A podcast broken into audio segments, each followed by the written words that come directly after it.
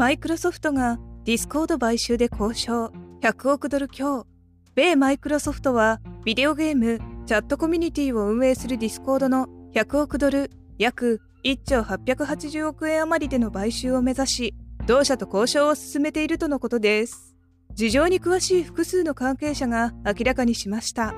非公開情報を理由に関係者が匿名を条件に語ったところではディスコードは複数の潜在的な買い手と接触。マイクロソフトも名乗りを上げており差し迫って合意が成立する見通しはなくディスコードは身売りよりも株式を公開する可能性の方が高いと関係者の一人は述べました。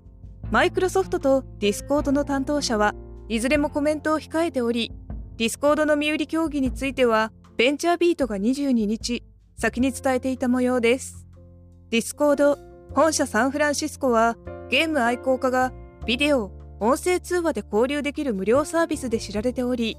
新型コロナウイルスのパンデミック世界的大流行の下で研究会やダンス教室読書会などバーチャルコミュニティの利用が拡大し月間のアクティブユーザー数が1億人を超えておりマイクロソフトは昨年バイトダンスが運営する短編動画投稿アプリ TikTok の米国事業などの買収を目指し画像検索収集サービスのピンタレストにも買収を打診したと伝えられております。